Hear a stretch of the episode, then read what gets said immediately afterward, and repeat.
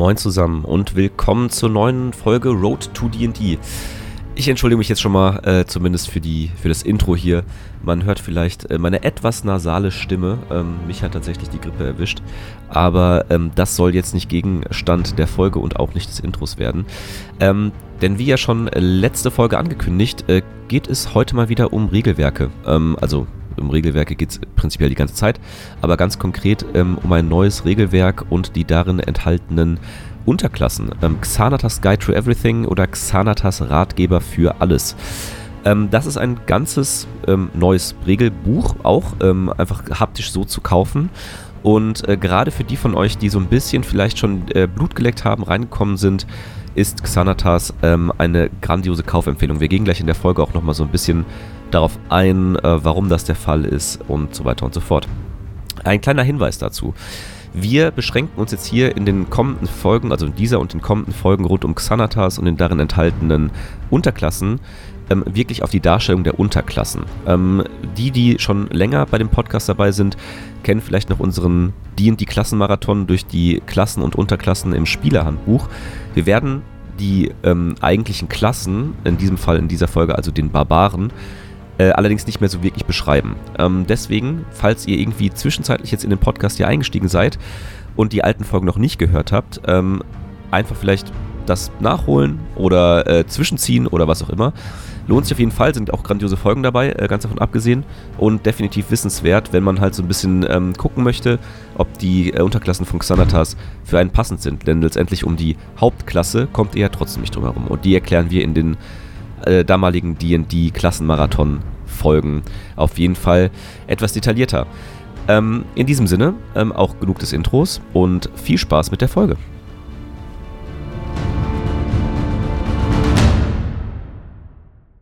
Moin zusammen und willkommen zur neuen Folge Road to D&D. Wir haben es geschafft, nach ungefähr 20 Milliarden Jahren, wo wir euch irgendwie durch Universen, Welten, bla bla bla geführt haben, euch Fraktionen vorgestellt haben und so weiter und so fort, entwickeln wir uns ein wenig zurück, sozusagen in diesem Pod Podcast und kommen mal wieder zu den ganz simplen Bestandteilen von D&D wieder zurück und zwar zu Klassen und Klassenvorstellungen.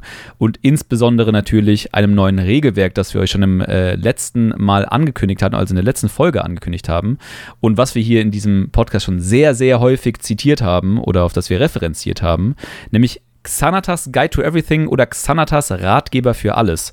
Ähm, großartiges Buch und natürlich ist der Herr der Bücher ebenfalls am Start. Christian. Hm, hi. Ich hatte kurz die, äh, kurz die Überlegung, ob du die Überleitung machst und wer sich auch ein bisschen zurückentwickelt hat. Christian. Ah, den habe ich liegen lassen, verdammt. Den hast du liegen lassen, ja. Ja, ja aber gut so für verkehrt. mich, gut für mich. Ja. Nehme ich dann beim nächsten Mal. Genau, kannst jetzt auf deinen, auf deinen schlechten Überleitungs-Notizblock äh, schreiben. Der ist ähm, extrem voll. Sehr geil, dann hau doch mal ein paar raus. Die, deine Überleitungen nee, sind nee. ansonsten ziemlicher Müll. Ähm, Was? das war's dann mit der Folge. Tschüss. Es geht tatsächlich, wie gesagt, um Klassen wieder. Ähm, wir haben äh, uns jetzt, wie gesagt, durch diese ganzen eher lore-lastigen Sachen durchgearbeitet und ähm, letztendlich soll ja Sinn und Zweck dieses Podcasts sein, euch auch so ein bisschen den Einstieg vor allen Dingen zu erleichtern. Also ähm, gerade die Profis unter euch, die wer den werden wir jetzt mit diesen neuen Klassenkombinationen ähm, oder Unterklassen, muss man ja ehrlicherweise sagen, aus dem Xanatas Buch nicht allzu viel Neues präsentieren, nehme ich mal an, weil auch Xanatas schon jetzt mittlerweile, ich weiß gar nicht, wann das rausgekommen ist. Auf jeden Fall ist es eines der ersten, so. Äh, auf jeden Fall eines der ersten Bücher, die, ähm, die veröffentlicht wurden nach dem nach Spielerhandbuch und Spielleiterhandbuch. Ich habe so direkt das nächste, ne? Hm, könnte gut sein, ja. Also jetzt mal abgesehen von Abenteuern, aber ähm, ja, ich meine, genau. ja. ja. Ähm, und entsprechend, wie gesagt, sind auch die Unterklassen darin relativ alt. Ähm, nichtsdestotrotz relativ cool und äh, definitiv auch hier mal kurz äh, Werbung. Es geht ja auch darum, dass wir euch so ein bisschen, ähm, ich würde mal sagen, Kaufberatung geben wollen, äh, wenn ihr in, in, das Hobby einsteigen möchtet. Denn äh, wer sich schon mal irgendwie von gut gefülltes DD 5.0 ähm, äh, Regal gestellt hat, merkt, da gibt es eine ganze Menge Bücher zu kaufen mittlerweile. Und ihr braucht nicht alle. Erstens und zweitens wäre das auch ein ziemlich teurer Spaß. Ähm, aber Xanatas gehört auf jeden Fall meines Erachtens auf die Liste der Must-Buys sozusagen. Ja, wobei es jetzt, wo ich es nochmal in der Hand hatte, auch gedacht habe, so, boah, ist So, auch ganz oh, schön wenig von. nee, das nicht, aber also der Inhalt ist auf jeden Fall sehr, sehr gut, aber die Seitenzahl für 192 Seiten, direkt wieder der Preis von 40, 50 Euro, denke ich mir auch jetzt mal so, hm. Was hast du Da denn immer mit der Seitenzahl? Ja, Das, da hast du schon bei Sword Coast so drüber gehatet. Ich meine, Sword Coast ist auch inhaltlich richtig. mau. Ja, da ist alles scheiße. Aber hier, also ich meine, wenn du es mit einem Spielleiterhandbuch vergleichst oder mit einem Spielerhandbuch, hast du da schon deutlich mehr Inhalt als hier dann. Ja, das ist klar. Aber ich glaube, das mit Spielleiterhandbüchern zu, ver äh, zu vergleichen, ich meine, das ist ja auch so ein bisschen die Basis eines Abenteuers. Ich, äh, was, äh, das, das finde ich ein bisschen schwierig, aber ich muss ganz ehrlich sagen, in dem Kontext, dass ähm, hier dieses Icewind Dale Abenteuer halt gefühlt 1000 Seiten hat, inklusive nochmal Regeladaptionen und neuen Monstern und so weiter und so fort, da stinkt dann so jedes, äh, also st- stinken so Regelwerke halt ziemlich gegen ab, muss man ehrlicherweise sagen. Ja. Ja. Apropos Coast, ja. ähm, noch ein kurzer Einwurf, das, das, das, das spoiler ich jetzt einfach schon mal, wenn wir uns nämlich jetzt, nämlich jetzt hier durch die Unterklassen von Xanatas arbeiten, wo wirklich extrem coole Unterklassen dabei sind, muss man sagen, hängen wir im Anschluss noch aus dem Sword Coast, ähm, also äh, der deutsche Titel ist, ich gucke kurz auf mein Regal, Abenteuerhandbuch für die Schwertküste. Genau das. Und ähm, dann hängen wir da nämlich noch die paar Unterklassen dran, die dort ähm, drin stehen, nämlich von wegen, da ist alles Scheiße drin. Da ist eine meiner Lieblingsunterklassen drin, muss ich gestehen. Ähm, an, überhaupt auch eine der wenigsten, wenigen Sachen, die da inhaltlich brauchbar sind, muss man auch sagen. Aber äh, es existieren dort auch Unterklassen. Deswegen, ähm, da freue ich mich auch, auch schon drauf. Aber das nur mal so als kurzer, äh, kurze Ankündigung, so ist das Wort. Ja. Ähm, Und übrigens, ähm, wenn wir von dem Buch sprechen, jetzt bevor wir direkt in die erste Klasse einsteigen, ähm, Xanatas Ratgeber für alles hat übrigens auch, weil ich es eben angesprochen habe, relativ viele Infos noch für Spielleiter. Also es ist jetzt nicht so, dass hier nur Unterklassen irgendwie zu finden sind für die Spieler, sondern da sind bestimmt auch so gute, ich würde fast sagen, die Hälfte davon ist für den Spielleiter zu gebrauchen. Also ähm, lohnt sich für beide Seiten auf jeden Fall. Definitiv. Und ich, das, das, das finde ich auch so ein bisschen die Charakteristik von Xanatas. Ähm, dass einfach, äh, auch nochmal bezogen auf die Seitenzahl, es stehen einfach extrem viele kondensierte Informationen drin.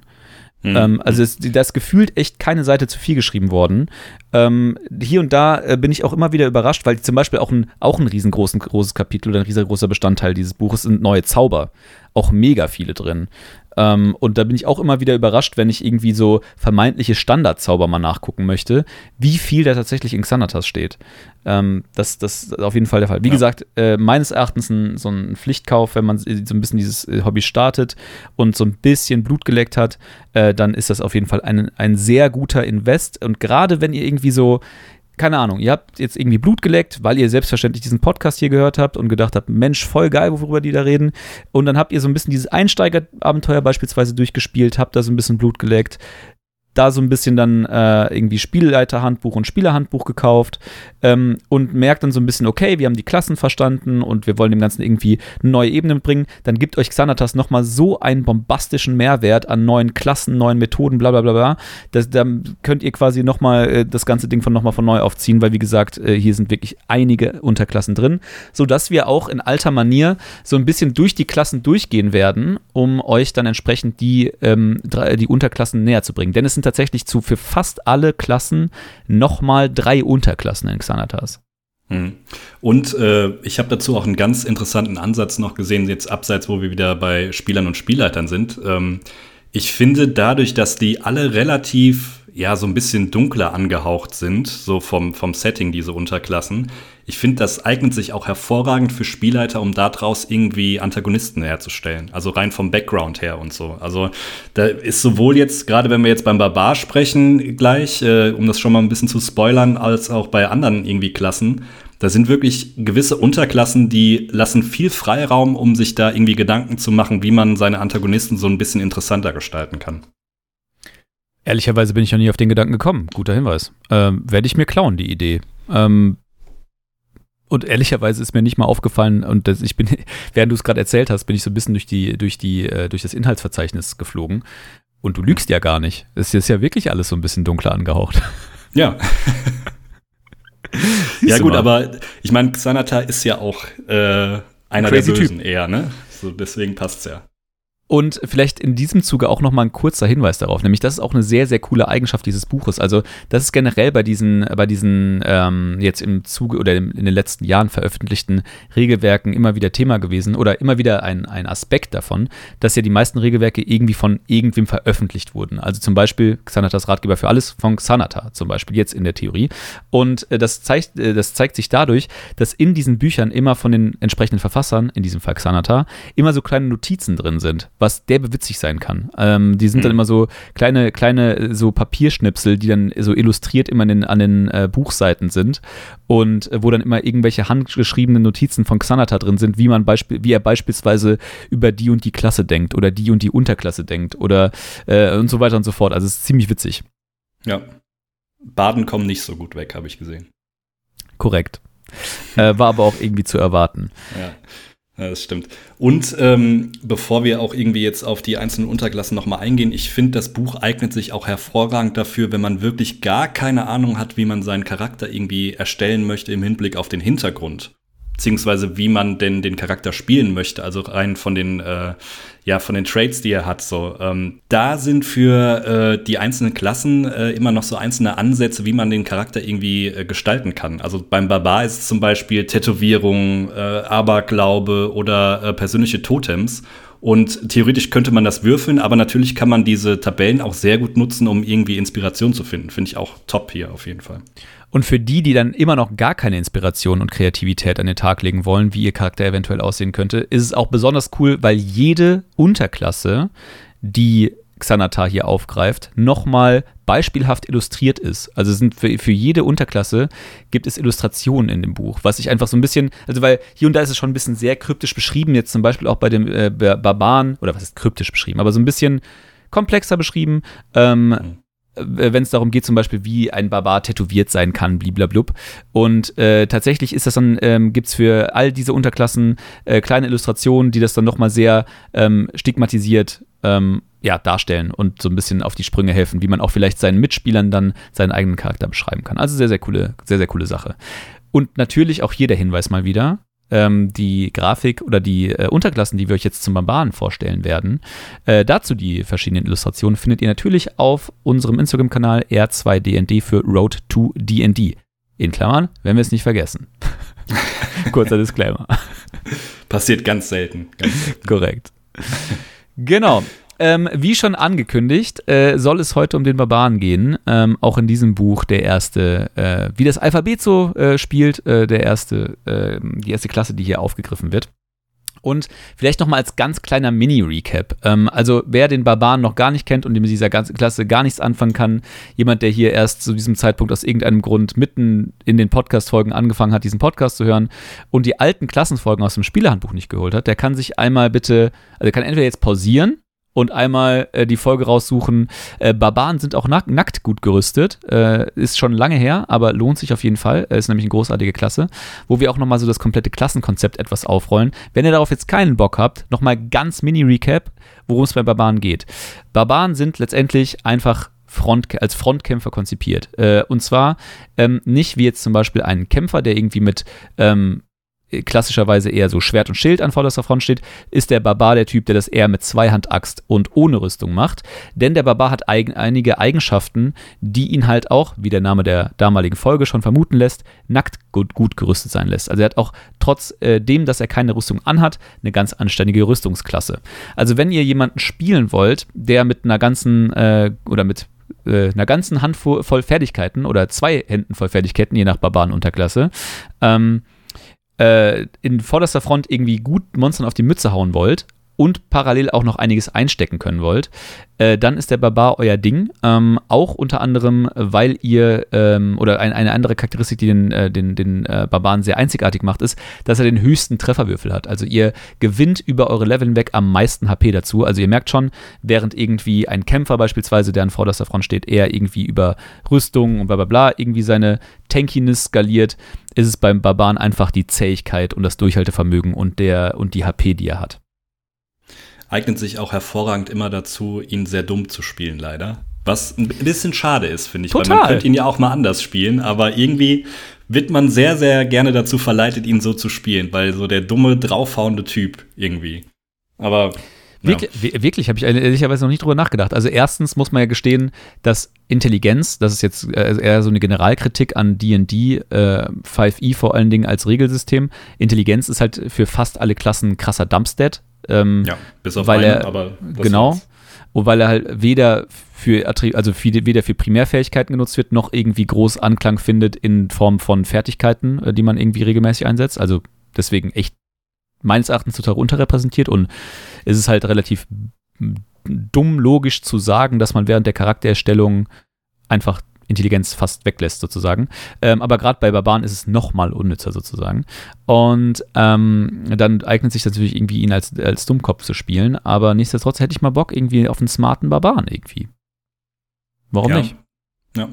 Ja, so irgendwie, ich bin in letzter Zeit sowieso so ein bisschen auf dem, auf dem Trichter, so ein bisschen die Klassen auseinander, zum Beispiel so ein Fernkampfbarbaren oder so. Einfach mal ja, was komplett welcome. anderes das, machen. Ne? Das, ich, die, das, das ist ja äh, schon immer meine These, dass ich also immer auf zwei Sachen Bock habe. Entweder Zufallsgenerator oder, ähm, äh, oder, oder Charaktere oder, oder Klassen so zu spielen, wie sie nicht gedacht sind. Deswegen bin ich ja, deswegen habe ich damals, wenn du dich zurückerinnerst an unsere liebsten Unterklassenfolge, übrigens glaube ich, immer noch eine unserer meistgehörten Folgen auch und auf jeden Fall eine meiner Lieblingsfolgen.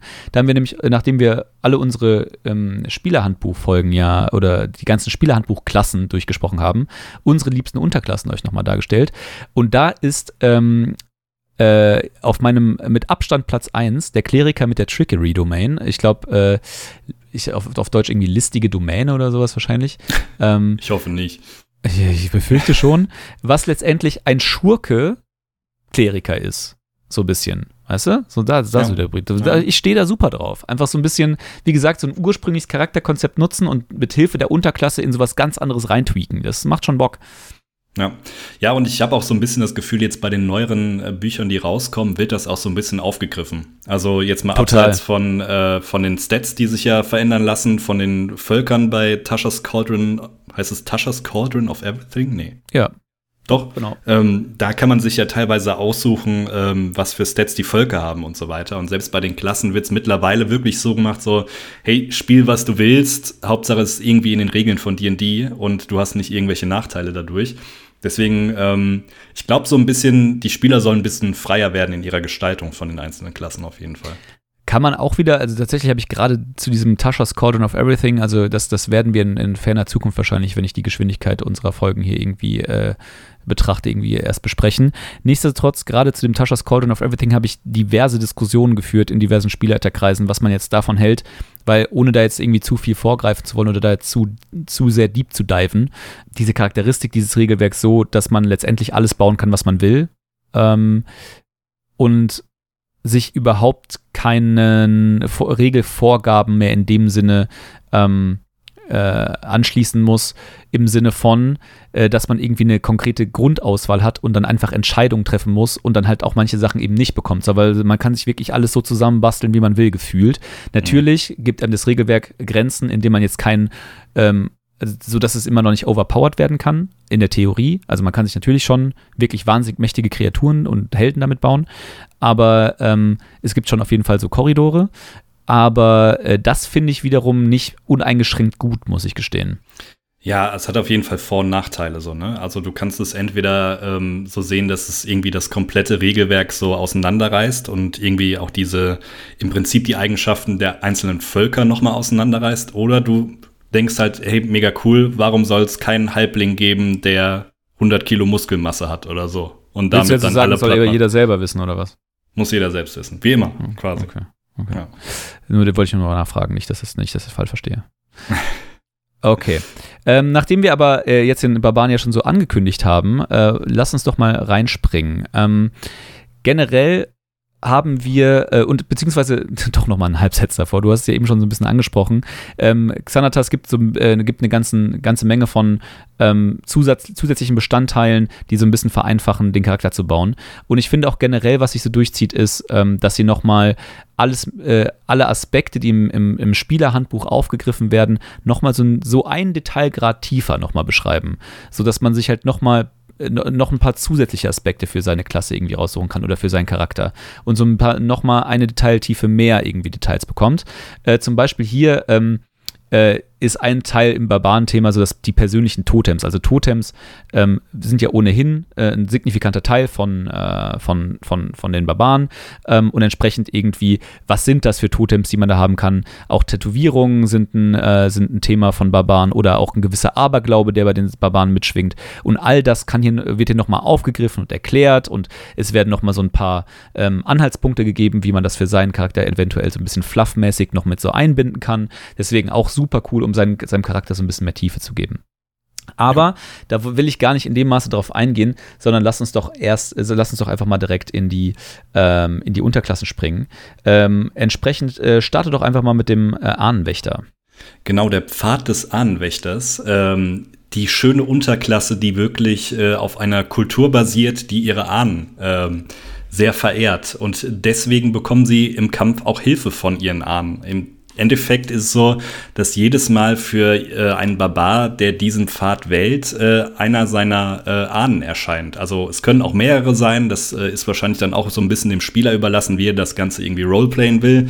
Es könnte vielleicht irgendwie der Großvater sein, der als Geist dann äh, Seite an Seite ähm, mit äh, dem jetzigen Barbaren kämpft oder was auch immer. Es kann was komplett unterschiedlich sein oder es kann vielleicht auch sogar ähm, ein Bruder von ihm sein, der äh, sehr früh gefallen ist im Kampf oder wie auch immer. Und äh, die Idee dahinter ist so ein bisschen, dass im Endeffekt diese Geisterkrieger, ähm, die er dann jeweils ruft, wenn er in einen Kampfrausch verfällt, ähm, ihm helfen. Also sei es jetzt mit ähm, im Kampf, es kann aber auch genauso sein, dass sie ihm so ein bisschen beratend zur Seite stehen, so je nachdem, äh, welche Fähigkeit er dafür nutzt. Und äh, im Endeffekt ist es so, dass äh, wie bei ähnlich wie bei den Unterklassen äh, im Spielerhandbuch sind pro verschiedenen Stufen immer neue Fähigkeiten dabei. Also wir haben es einmal auf der dritten, sechsten, zehnten und vierzehnten Stufe, dass die Unterklasse eine neue Fähigkeit gibt. Beginnt mit dem Ahnenbeschützer. Und äh, auf Stufe 3 ist das so, jedes Mal, wenn dieser Barbar in einen Kampfrausch verfällt, ruft er einen Geisterkrieger. Und dieser Geisterkrieger hilft ihm dabei, ähm, seine Gegner so ein bisschen zu behindern. Also jedes Mal, äh, wenn er äh, eine Kreatur mit einem Angriff trifft, ähm, wird es im Endeffekt auch das Ziel des Geisterkriegers. Und derjenige, also beziehungsweise der Geisterkrieger, sorgt dann dafür, dass die Kreatur, die getroffen wurde, bei ihrem nächsten Angriffswurf behindert wird. Und deswegen macht diese Kreatur dann den nächsten Angriffswurf mit Nachteil. Was aber äh, nicht nur für euch gut ist, wenn ihr dann von dieser Kreatur angegriffen werdet, sondern auch für eure Mitstreiter. Denn äh, wenn äh, diese Kreatur in, äh, beim nächsten Angriff dann eine eurer, ähm, eine eurer Mitstreiter oder Mitstreiterinnen angreift, dann ähm, erhält diese Kreatur Resistenz gegen den durch diesen Angriff verursachten Schaden. Also es hilft auch gleichzeitig euren Mitstreitern. Wichtig ist natürlich nur, diese Fähigkeit ist nur so lange aktiv, bis ihr wieder dran seid oder bis der Kampfrausch endet. Genau, das ist äh, also generell einfach eine coole Sache, weil äh, Resistenzen kann man nicht genug betonen. Ähm, also das ist, äh, finde ich, auch so ein bisschen underrated. Äh, das ist letztendlich die Lebensversicherung des Barbaren. Ähm, eben schon angesprochen, während halt irgendwie der Kämpfer Rüstung anzieht, hat der Barbar seine Resistenz äh, in, im Kampfrausch und kann deswegen halt nun mal einfach mehr einstecken. Also bekommt ja fast von fast allen Schadensquellen jetzt mal magische Waffen äh, und die meisten Zauber ausgenommen, ähm, also von allen normalen Waffen, um genau zu sein, äh, halben Schaden. Ähm, äh, und das halt letztendlich auch einfach äh, mehreren Leuten zur, Ver zur Verfügung zu stellen, kann in einem Kampf wirklich signifikant wichtig sein. Und ähm, wo wir gerade beim Thema den Mitstreitern helfen sind, äh, geht es auch noch weiter, denn ab Stufe 6 bekommt der Barbar, ähm, jetzt muss ich kurz nochmal den Namen nachgucken, mit dem Pfad des Ahnenwächters, das muss ich mir mal merken. Ähm, äh, auf Level 6 bekommt er die Fähigkeit Geisterschild. Und ähm, im Prinzip ähm, funktioniert das in gewisser Weise wie eine Fähigkeit, die auch der Kämpfer mitbringt. Ähm, nämlich, äh, er kann die Reaktion an, äh, einwend, äh, anwenden, also seine Reaktion anwenden, wenn ein Verbündeter innerhalb von neun Metern Schaden bekommt. Die vom Kämpfer funktioniert so minimal anders, aber prinzipiell, die Bottomline ist, man kann seine, seine Reaktion aufwenden, um seinen äh, Mitspieler zu schützen. In diesem Fall funktioniert das so, dass sich diese ähm, Ahnengeister, die der äh, Herr hier dann zur Verfügung hat, äh, oder der Barbar zur Verfügung hat, sich dann schützend vor den, ähm, vor den Mitspieler stellen und eine gewisse Schadenssumme reduzieren. Äh, auf Stufe 6 sind das 2W6 Schaden, die dort reduziert werden können als Reaktion. Ähm, und diese Schadenssumme, die dann halt reduziert werden kann, steigt mit äh, Anzahl der Stufen, also bis dann am Schluss auf Stufe 14 ähm, 4W6 Schaden dadurch reduziert werden können. Allerdings auch hier nur für Verbündete, ähm, entsprechend äh, nicht für den Barbaren selbst. Ja. Und auf Stufe 10 gibt es dann äh, die tolle Fähigkeit Zwiesprache mit den Geistern. Und da machen dann im Endeffekt die Vorahnen das, was so alte Menschen ganz gerne machen, nämlich entweder viel Schwachsinn erzählen oder Leute aus dem Fenster ausbeobachten. Ähm, es ist nämlich so, dass ihr dann die beiden Zauber Vorahnung und Hellsehen ganz ohne Komponenten einmal pro kurze Rast zaubern könnt. Und ähm, um die Zauber so ein bisschen runterzubrechen, Hellsehen ist im Endeffekt das, dass ihr äh, eine Art Sensor irgendwo platziert, durch den ihr entweder sehen oder hören könnt. In dem Fall ist aber nicht der Sensor da platziert, sondern im Endeffekt der, ja, der Ahne steht dann da unsichtbar und ähm, die Oma. Die Oma steht da in der Ecke oder steht, guckt da aus dem Fenster und äh, ja, ihr könnt dann sehen oder hören äh, durch sie im Endeffekt, was da passiert. Hellsehen, äh, ich, ich komme jetzt mal durcheinander, weil die beiden äh, Sachen so unterschiedlich sein, sind, wie es nicht sein könnte, aber die Namen auch werden besser kontra vertauscht gewesen. kontraintuitiv einfach benannt sind, muss man einfach ja, sagen. Ja, weil äh, Vorahnung ist nämlich der Zauber, dass ihr im Endeffekt hell sehen könnt. ähm, ähm, und zwar könnt ihr äh, euren Ahnen fragen, äh, wenn ihr ihn fragt, hey, wir wollen das und das machen. Ähm, was sagst du dazu? Und äh, dann sagt er euch, was passieren wird in der nächsten halben Stunde. Und das sind aber sehr simple Sachen, so entweder es ist wohl, es ist weh oder wohl und weh. Also wohl ist, es ist was Gutes, weh ist nicht so gut, äh, das andere könnt ihr euch denken. Oder nichts, äh, keine der beiden Folgen treten ein. Und äh, ja, kann natürlich auch relativ nützlich sein, wenn ihr irgendwo äh, reingehen wollt und gerade mit sehr niedrigen HP unterwegs seid und äh, wissen wollt, ob da irgendwelche Gegner in dem Raum sind oder so. Könnt ihr diesen Zauber wunderbar wirken. Gibt natürlich noch ganz viele andere Möglichkeiten, den anzuwenden. Aber im Endeffekt ist euer Vorahne so ein bisschen mit euch im Gespräch. In dem Fall auf Stufe 10. Ähm, und wenn es darum geht, dass die Oma auch mal richtig äh, angry werden kann. Dann gibt es auf Stufe 14 die ähm, Fähigkeit rachsüchtige Ahnen. Äh, und im Prinzip geht es darum, äh, eben nochmal kurz zurückgeändert mit dem Geisterschild, also die Ahnen gehen zu irgendeinem Verbündeten und verringern dort den Schaden. Äh, mit der Stufe, ab Stufe 14 verringern die nicht nur den Schaden, sondern reflektieren den Schaden, den sie verringert haben, dann auf den Angreifer zurück. Das ist eigentlich, eigentlich schon alles. Klingt jetzt erstmal super simpel, aber ist natürlich auch potenziell mega mächtig. Denn ähm, man muss ja sich vor Augen führen, dass so eine Reaktion, also wie gesagt, für dieses Geisterschild muss der Barbar eine Reaktion aufwenden. Und Reaktionen sind ja schon eine wichtige Sache, gerade als Nahkämpfer, äh, denn wenn man seine Reaktionen nicht mehr hat, weil man sie beispielsweise für dieses Geisterschild aufgewendet hat, kann man zum Beispiel seine Attack of Opportunity nicht mehr ausführen und entsprechend als Barbar auch keine Gegner mehr in dem Sinne so gut an sich binden. Deswegen ist das schon ein hoher Invest, dieses Geisterschild aufzuwenden. Und wenn man zumindest mal damit sicherstellen kann, dass man mit einem erfolgreichen Geisterschild und einem effektiven Geisterschild nicht nur Schaden absorbiert, sondern auch austeilen kann, ist das natürlich schon eine ziemlich coole Sache.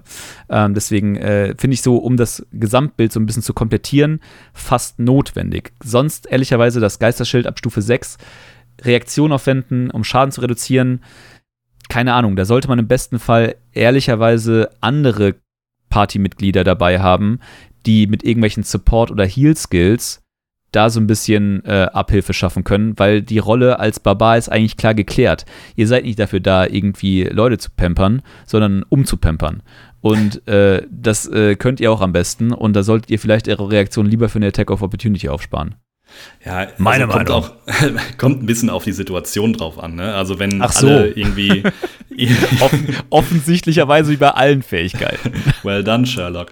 Nee, aber es ist halt wirklich so, wenn du irgendwie schon alle deine Gegner, die um dich rumstehen, schon vor dir dran waren in der Runde, beziehungsweise äh, nicht mehr weglaufen können, dann kann man das ganz gut einsetzen, wenn du weißt, okay, ich bin das, jetzt das, gleich das wieder lieben dran. Spielleiter aber auch, wenn, wenn Spieler die, die, die Turn-Order zu ihrem, zu, äh, für sich selbst nutzen. Ja, gut, ist äh, Teil des Spiels. Also, das ist leider wahr. Da, da, bin ich äh, auch noch nicht, da bin ich auch noch nicht so ganz hintergekommen, was man dagegen machen soll. Weil natürlich macht das Sinn, ne? Also natürlich macht das Sinn, im Blick zu behalten, wer schon dran war und so weiter und so fort. Die Theorie ist aber ja natürlich, dass alles gleichzeitig stattfindet. sozusagen. Ähm, und dass das natürlich in dem Sinne nicht so wirklich viel Sinn macht. Und deswegen, also ich persönlich mag das gar nicht, aber natürlich hast du recht, es ist Teil des Spiels und es ist ja auch irgendwie darauf so ein bisschen ausgelegt. Ähm, aber irgendwie, das, naja, du ich weiß nicht, was ich davon halten soll. Du kannst es natürlich auch so machen, dass du die Turnorder geheim hältst und einfach als Spielleiter sagst, ja, jetzt bist meine, du muss, dran, aber dann irgendwann kommen die Spieler Spieler auch dahinter. Ja, genau, da muss der Spieler schon sehr, sehr stumm stellen. Ja, und das war's dann im Endeffekt auch schon mit den ganzen Ahnen, die sich rund um den Pfad des Ahnenwächters äh, drehen, weil das war die letzte Fähigkeit auf Stufe 14.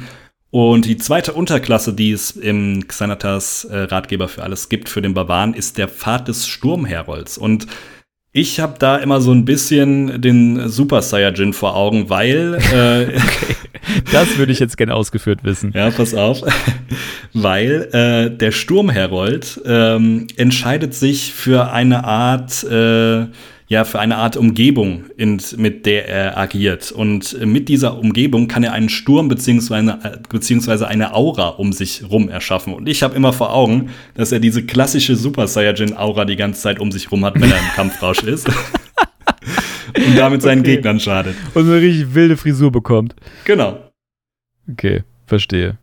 Ja. Also, das ist sehr wohl exakt Na, daran angelehnt. ge- Kann mir keiner genau, erzählen, genau, dass es nicht genau, daran genau. angelehnt ist. Deswegen auch Sturmherold ist so ein Name, der könnte einfach aus dem Dragon Ball Z-Kontext einfach äh, ent, entsprungen sein. Das ist schon richtig. ja, das ist eigentlich äh, Son Goku und sein Bruder Sturmherold. Son Goku heißt einfach äh, Sturmherold auf Japanisch. So, wissen viele ja nicht. Sturm, Sturmherold, was ist das für ein Wort? Egal. Okay. Ich wollte dich nicht unterbrechen, sorry. Ja, ähm, nee, dementsprechend, also äh, Sturmherolde gelten so ein bisschen unter den Barbaren als äh, Elitekrieger, beziehungsweise werden sie hier so als Elitekrieger bezeichnet, weil sie anders als andere Barbaren mit Waldläufern und Kriegern eher trainiert haben und dementsprechend äh, durch die Vermischung mit äh, diesen Kämpfern und ähm, ihrer, ihrer Aura so ein bisschen diesen Pfad eingeschlagen haben.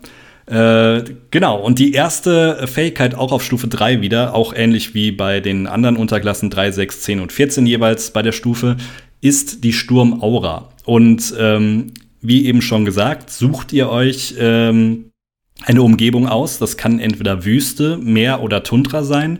Und dementsprechend habt ihr unterschiedliche Fähigkeiten. Das heißt, jedes Mal, wenn ihr in einen Kampfrausch äh, verfallt, wird ein Effekt von dieser Aura erzeugt. Wenn ihr euch zum Beispiel für die Wüste entscheidet, dann erleiden alle Kreaturen in der Aura zwei Feuerschaden. Das heißt, die Aura leuchtet, beziehungsweise die Aura ist so groß, dass sie drei Meter nach allen Seiten um euch rum wird die, äh, umgibt die euch.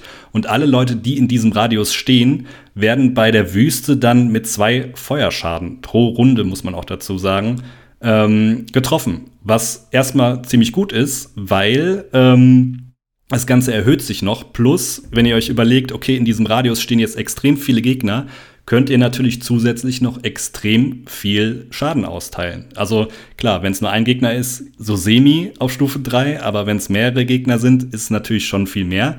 Das Ganze erhöht sich dann noch. Auf der fünften Stufe sind es dann schon drei Schaden, auf der zehnten vier, auf 15 fünf und auf 20 sechs.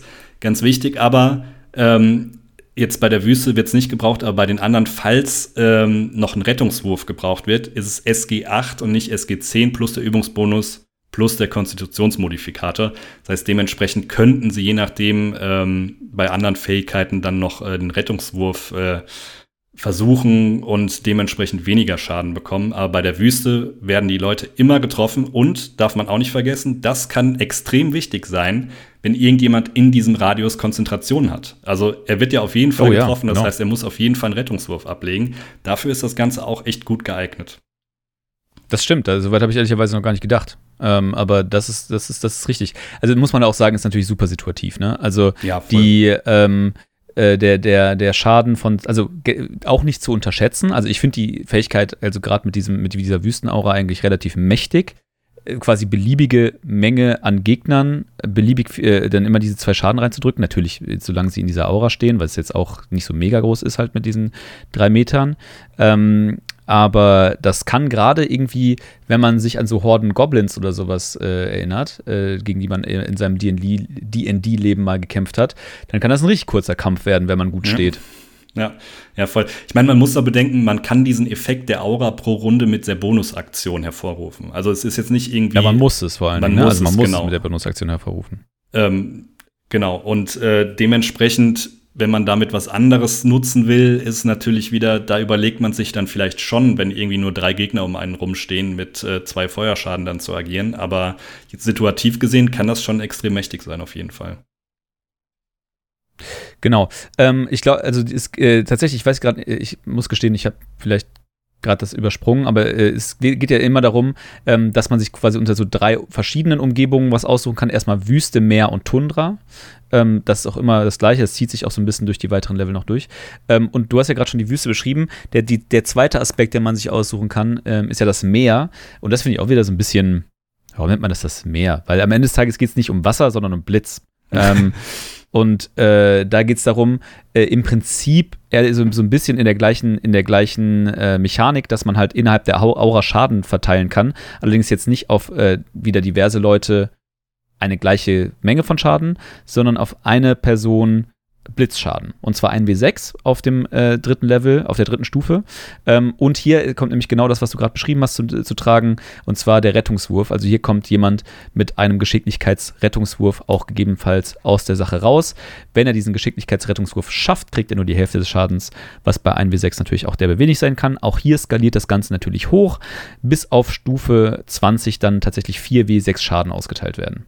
Ja. Potenziell. Und abschließend noch die Tundra und die finde ich eher so semi, wobei das Meer jetzt auch nicht so, so prickelnd ist, finde ich von der Fähigkeit her. Aber die Tundra, da ist es genau andersrum. Da kriegt nämlich jeder, der in dieser Aura steht, äh, zwei temporäre Trefferpunkte. Ähm, ja, so ein richtig wilder, weirder Buff einfach. Genau, Also, und jede Kreatur deiner Wahl. Und das ist so ein Ding für einen Barbar, der an vorderster Front steht. Da kriegt dann vielleicht noch der Kämpfer ein bisschen was ab äh, und das war's dann. So, ja, für eine Bonusaktion. Also Ja. bitte? Also, so äh, ein bisschen verschenkt, so irgendwie, ne? also Ähm, wenn, wenn, wenn, wenn, der, wenn Krieger und Barbar an vorderster Front stehen und selbst wenn sie so zwei Nippels-Goblin irgendwie gegenüberstehen, jeder von denen kann mal easy peasy zwei Schaden machen. Also Ja.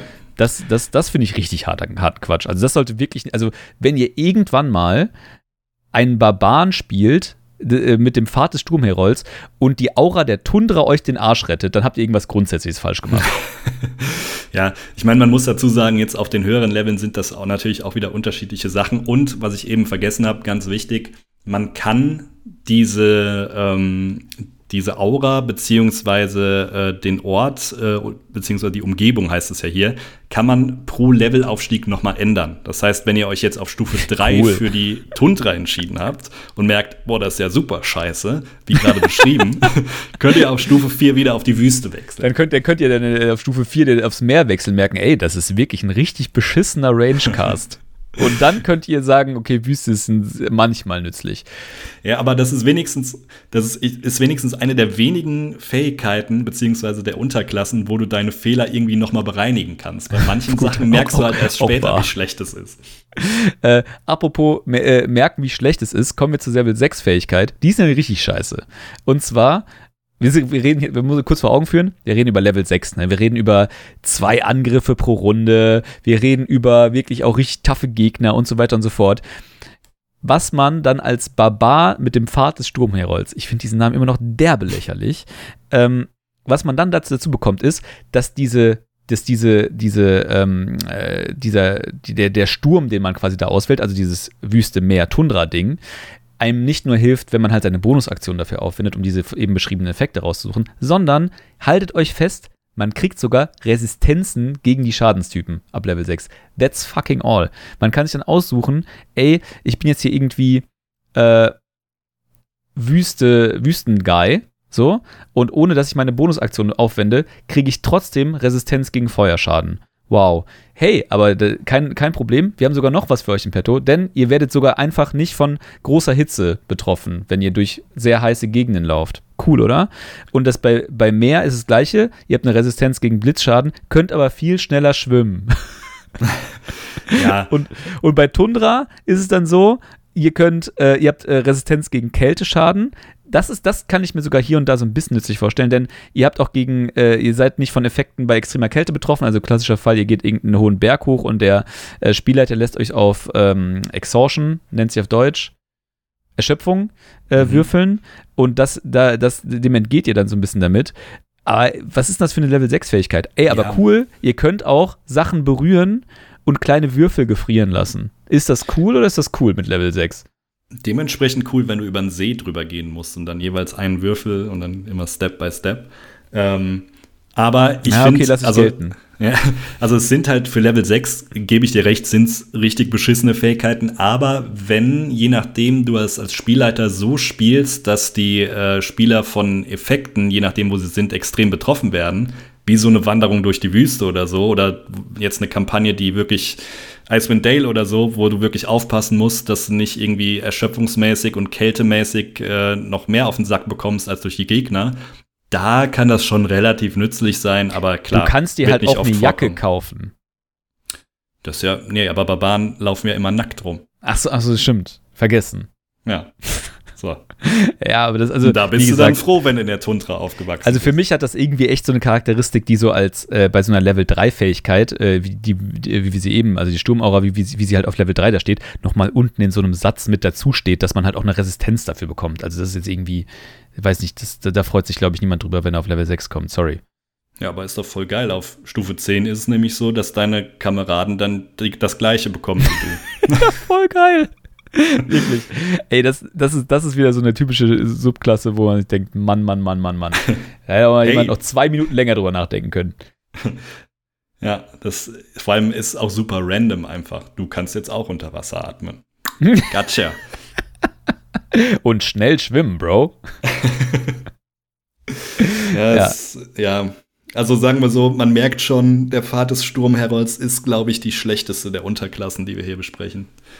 Also zumindest mal eine, die mich extrem underwhelmed. Äh, Das muss ich, also das merkt man vielleicht so im Subton so ein bisschen.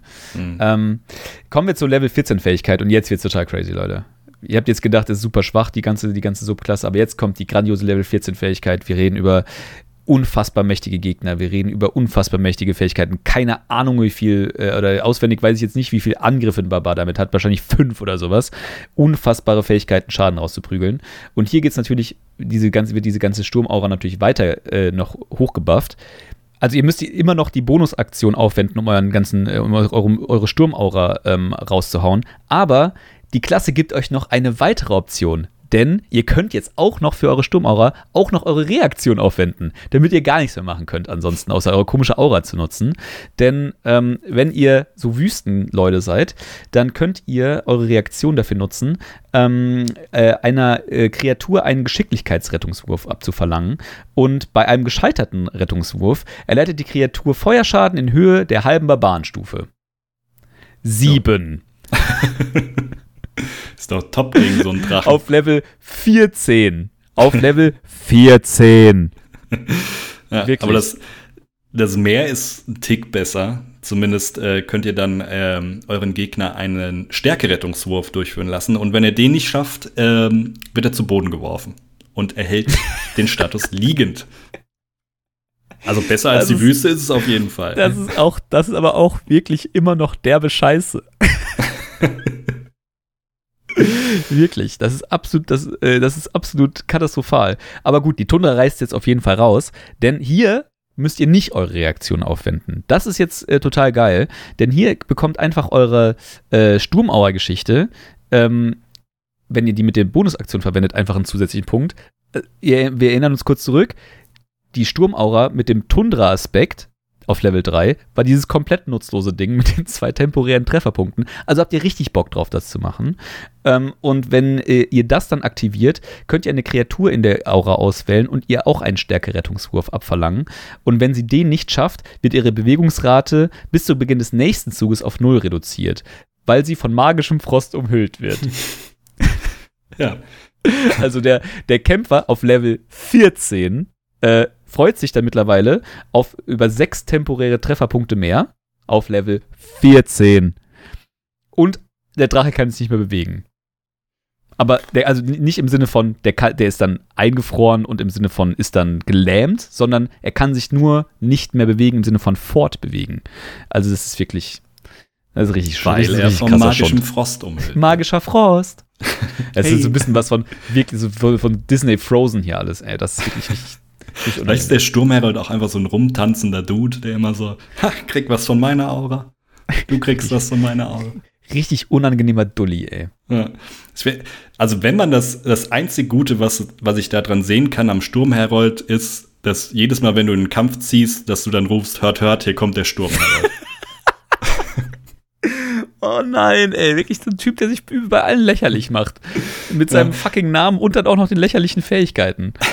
Ja, also ähm, man muss aber dazu sagen, also es ist ja, viele Unterklassen, die hier in dem Buch drin sind, sind ja so ein bisschen inspiriert von ähm, Arcana-Content. Und äh, ich habe irgendwo gelesen, dass dieser Sturmherold wohl ziemlich overpowered war. Ähm, dann haben sie aber sehr, sehr viel Und dann haben sie es richtig krass genervt einfach, weil sie sich gesagt haben, okay, dann machen wir es einfach komplett nieder, die Unterklasse.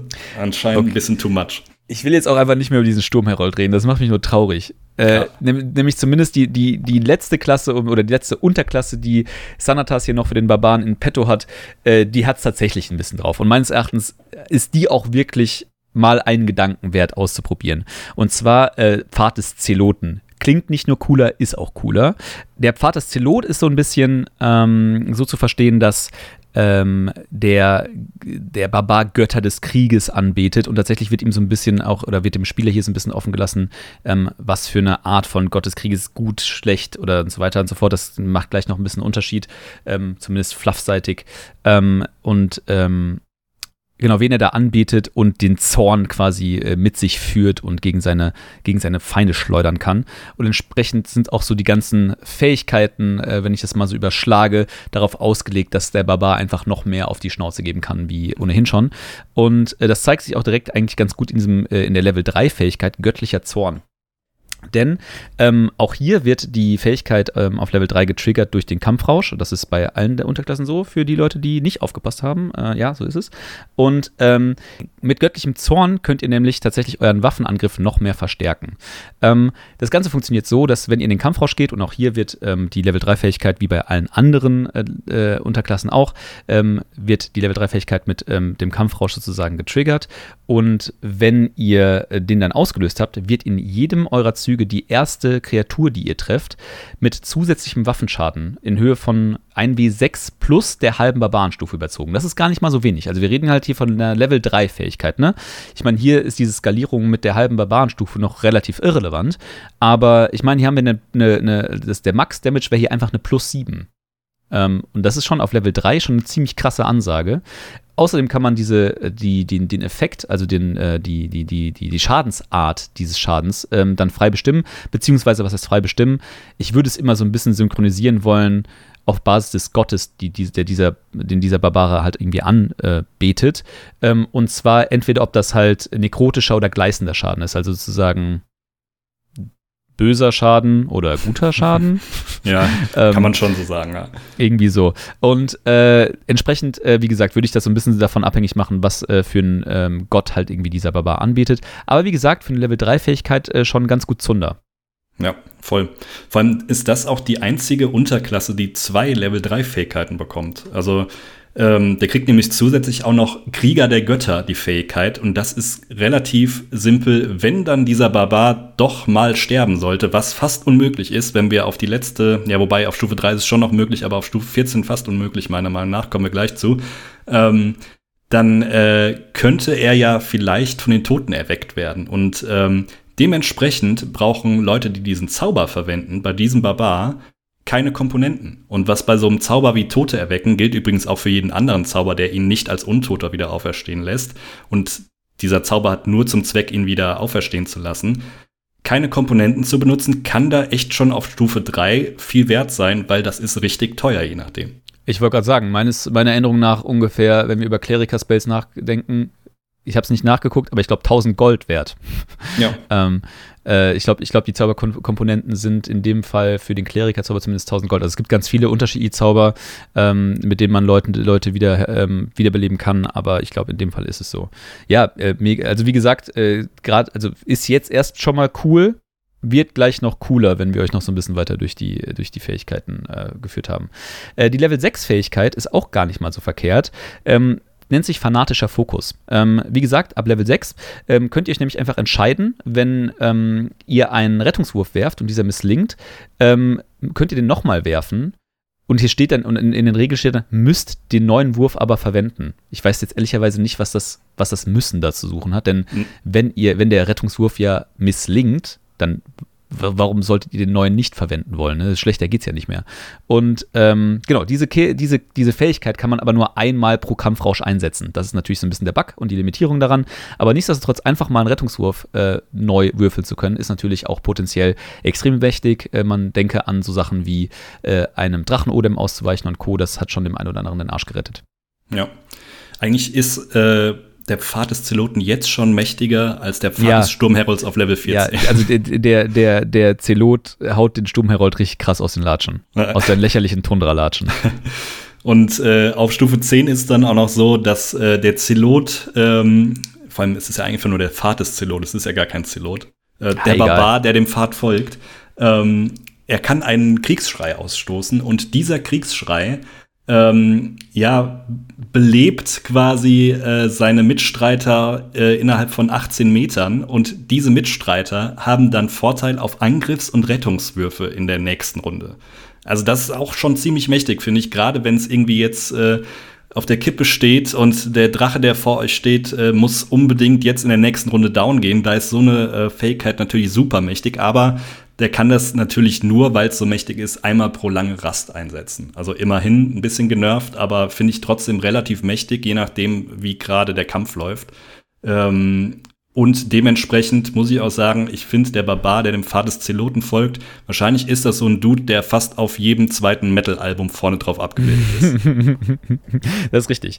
Ähm, ich muss aber ganz ehrlich sagen, ich finde es ein bisschen äh, beeindruckend, ähm, dass dieses, diese Fähigkeit nicht über die Level dann hochskaliert. Ich meine, klar, wir reden jetzt schon über eine Level 10 Fähigkeit, aber selbst auf Level 20 geht das nur einmal pro lange Rast. Ne? Das muss man sich auch irgendwie vor Augen führen. Finde ich aber fair. Ähm, also ich meine, wie willst du das hochskalieren? Das ist äh, mehrfach zwei pro lange Runden. Rast? Ja, okay, klar. Aber das ist ja schon mächtig, finde ich. Also gerade auf höheren Stufen wenn dann, äh, gerade wenn du noch einen Krieger irgendwie hast oder einen Magier, der dann mit Vorteil angreift.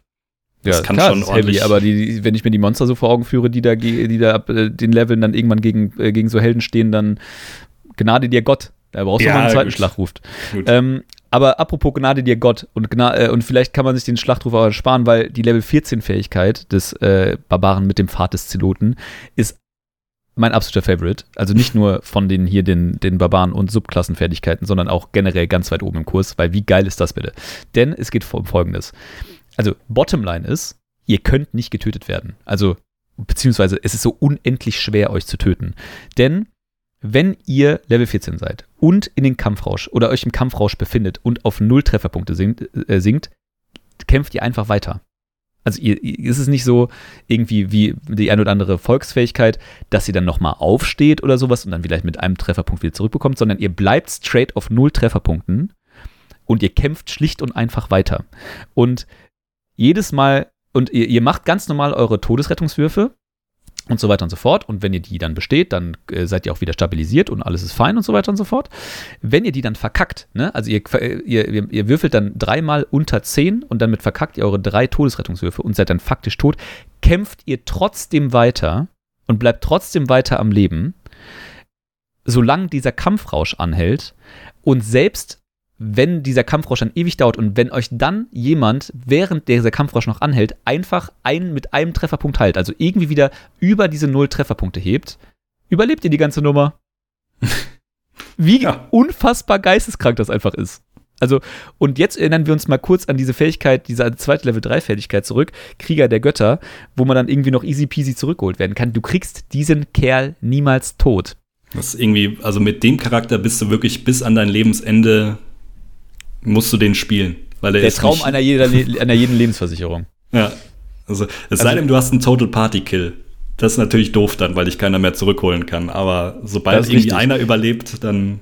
Ja. Das ist schon, das ist schon wirklich, also das, das macht schon richtig Bock. Vor allen Dingen, äh, also was, was mir noch nicht ganz klar ist, das wird hier auch nicht so, also wobei ist es auch eigentlich vollkommen egal. Also, weil ähm, der Punkt ist ja schon, dass ähm, wenn du äh, normalerweise mit null Trefferpunkten auf dem Boden li liegst und deine Trefferwürfe machst, kannst du ja ganz normal angegriffen werden. Und wenn du am Boden liegst ähm, und jemand mit einem äh, Nahkampfangriff auf dich draufhaut, dann ist automatisch jeder äh, Treffer, den du frisst, auch ein Crit. Und sprich, äh, jeder kritische Treffer sind zwei negative ähm, Todesrettungswürfe. Äh, Todesrettungswürfe. Ähm, und das, äh, und äh, auch wenn halt nicht jeder Treffer von diesen, für diesen Barbaren dann ein Crit ist, weil der Typ halt nicht am Boden liegt, sondern noch ganz fidel weiterkämpft, ähm, ist ja jeder Treffer dann automatisch eigentlich auch ein verlorener Todesrettungswurf. Das müsste ja, ja eigentlich schon so sein. Ähm, es wird hier nicht näher spezifiziert, aber ähm, es schließt sich mir nicht, warum das nicht der Fall sein sollte. Und es ist dem trotzdem einfach egal. das ist halt das Geniale. Ja, also ich glaube, allein danach können wir schon festhalten, ist mit Abstand die mächtigere also die mächtigste Unterklasse in diesem Buch auf jeden Fall, wenn nicht überhaupt bei den Barbaren bis würde ich fast Also das, das, das Ding macht schon, das Ding macht schon relativ viel Spaß. Das werde ich mir auch irgendwann mal echt zu Gemüte führen. Natürlich, wie gesagt, wir reden über Stufe 14, da muss man auch erstmal hinkommen und das schaffen die wenigsten Spieler äh, überhaupt mal in ihrem D&D-Leben. Ähm, ich habe noch nie einen Level 14 Charakter gespielt und bin auch mit all meinen Spielercharakteren weit, weit davon entfernt, Level 14 zu sein. Ähm, aber wenn man das mal schafft, ist das, das ist schon wirklich das macht schon wirklich richtig viel Spaß. Mhm. Wenn man da jemanden hat, der irgendwie mit null Trefferpunkten und die Gegner können ihn nicht töten. Also das Effektivste, was die Gegner machen können, ist wegzurennen. Stimmt, ihn damit, nicht mehr anzugreifen, ne? Damit genau, der Kampfrausch endet, ja. Genau, damit er dann endlich umkippt und hoffentlich auch hinter den herrennt, um möglichst weit weg von einem Heiler zu rennen, der ihm einfach, oder so einfach so einem schnöden Paladin, der hat einfach so, so einen HP einfach in ihn reindrückt und dann ihn damit überleben lässt. Also irgendwie, das ist schon wirklich ziemlich crazy. Ähm, ich würde es jetzt auch nicht als overpowered bezeichnen, weil das ist schon, also, also glaube ich jetzt ehrlicherweise nicht, aber ähm, das ist schon eine richtig coole Fähigkeit. Ja. Das hat dafür, das hat dafür mhm. einen super äh, unsexy Titel. Kampfrausch über den Tod hinaus. Das klingt wirklich wahnsinnig ja, spektakulär. Auf Englisch klingt es wahrscheinlich super Metal und hier ist wieder, ja. Hier ist wieder Volksmusik. So.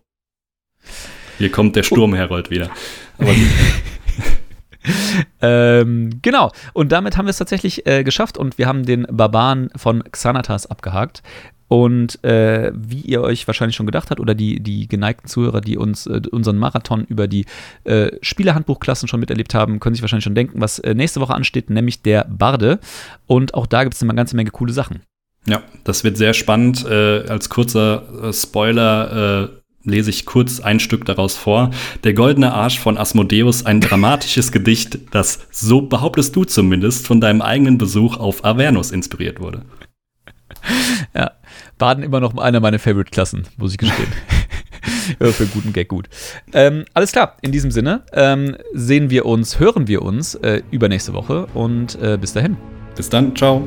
Ciao.